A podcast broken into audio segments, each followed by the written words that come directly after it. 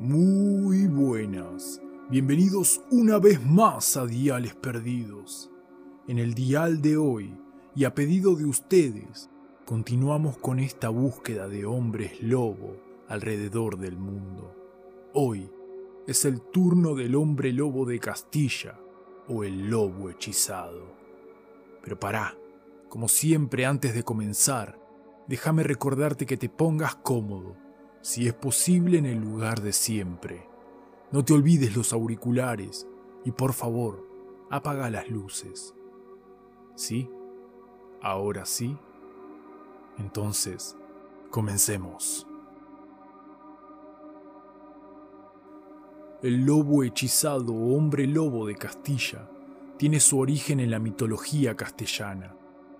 Las leyendas dicen que estos seres son productos de hechizos, de maldiciones que recaían sobre el hombre, o que también eran hechiceros, que mediante ungüentos o la ingestión de algunas hierbas podían transformarse en hombre lobo. Su transformación, a comparación con el resto de hombres lobos por el mundo, el lobo hechizado no sufría grandes mutaciones, sino que mantenía muchos rasgos de hombre. Sus dientes, sus dientes caninos y orejas crecían de manera notable. También crecía pelo en su cara, y ésta se deformaba solo un poco, pero sin parecerse completamente a la cara de un lobo. En cuanto a su cuerpo, este mantenía el tamaño o a veces crecía pero no demasiado. Sus uñas se fortalecían y crecían desmesuradamente. El cuerpo se cubría por un pelaje largo que a medida que transcurría la noche se iba cayendo. Su andar era en cuatro patas y muchas leyendas cuentan que siempre iba acompañado de una jauría de verdaderos lobos. A su vez, lo que hace único al hombre lobo de Castilla es que siendo consciente de la transmutación que sufría determinadas noches, pedía ayuda a familiares para que sea encerrado y no ocasionara ningún daño. También se cuenta que aún estando en modo bestia, se podía mantener una especie de conversación, a pesar de que su aspecto inspiraba terror. Su identidad no era un enigma. Todos los vecinos del pueblo sabían quién era la víctima de la maldición.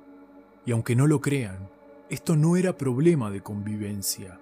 Todo lo contrario, en algunas de las antiguas comunidades campesinas de Castilla se relata que a modo de donación se mataba algún animal para alimentar a la bestia. Incluso, dependiendo la clase de vecino que fuese durante el día, se hacía la vista gorda con los daños o robos de animales que hiciera por las noches. Entre muchos relatos y acusaciones que se transmitían de boca en boca a lo largo del tiempo, hay uno que fue recogido en el municipio de Robledo de Corpus, en Castilla, del año 1988, haciendo mención de un lobo hechizado, cuya maldición era desconocida por su familia. Se relata que un día la mujer llevaba comida a su marido que se encontraba trabajando en el campo. Durante el trayecto, la mujer relató que tuvo un encuentro con un lobo que la mordió y desgarró su ropa. Tras lo ocurrido, y luego de que la bestia haya huido, retomó el camino asustada a contarle lo que había pasado a su marido. La mujer extrañada, al ver que su marido actuaba indiferente y no comía, le preguntó por qué no comía, a lo que él contestó que estaba saciado. No tengo hambre. Un tiempo después, el hombre, para no ser más molestado por su mujer, hizo el amago de comer y la mujer descubrió los hilachos de sus medias en sus dientes. Huyó de vuelta al pueblo para denunciarlo. En este caso, el lobo hechizado sí fue ajusticiado. Para finalizar, me llama poderosamente la atención cómo en estas leyendas la transformación es por medio de un hechizo o ungüentos. Me hace acordar un poco al Volkollac. También me encanta el hecho de que en su transformación no cambie completamente, sino que mantenga rasgos humanos. Ah, me olvidaba. Hubo un caso muy controversial por el año 1845, al que solo voy a hacer mención, y si quieren que lo investigue, me lo hacen saber en la caja de comentarios. Manuel Blanco Rosamanta fue acusado de asesinar mujeres y niños en el juzgado de Alice. Declaró en su defensa que una bruja lo había maldecido a convertirse en lobo. Manuel dijo esto, cito textual. La primera vez que me transformé fue en la montaña del Couso. Me encontré con dos lobos grandes con aspecto feroz. De pronto, me caí al suelo, comencé a sentir convulsiones, me revolqué tres veces sin control y a los pocos segundos yo mismo era un lobo. Estuve cinco días merodeando con los otros dos hasta que volví a recuperar mi cuerpo, el que usted ve ahora, señor juez. Los otros dos lobos que venían conmigo, que yo creía que también eran lobos, se cambiaron a forma humana eran dos valencianos. Uno se llamaba Antonio y el otro don Genaro.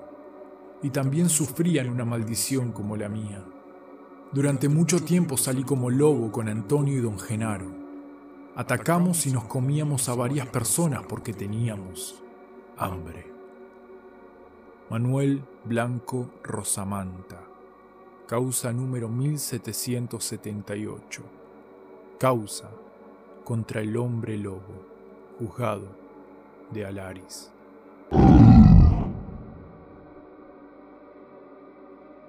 Muchas gracias por tomarte el tiempo de escuchar el capítulo de hoy. Espero que te haya gustado. No te olvides de suscribir. Te invito a que me sigas en Instagram a arroba y que visites el canal de YouTube. Muchas gracias una vez más y muy pronto te estaré contactando en otro Dial Perdido.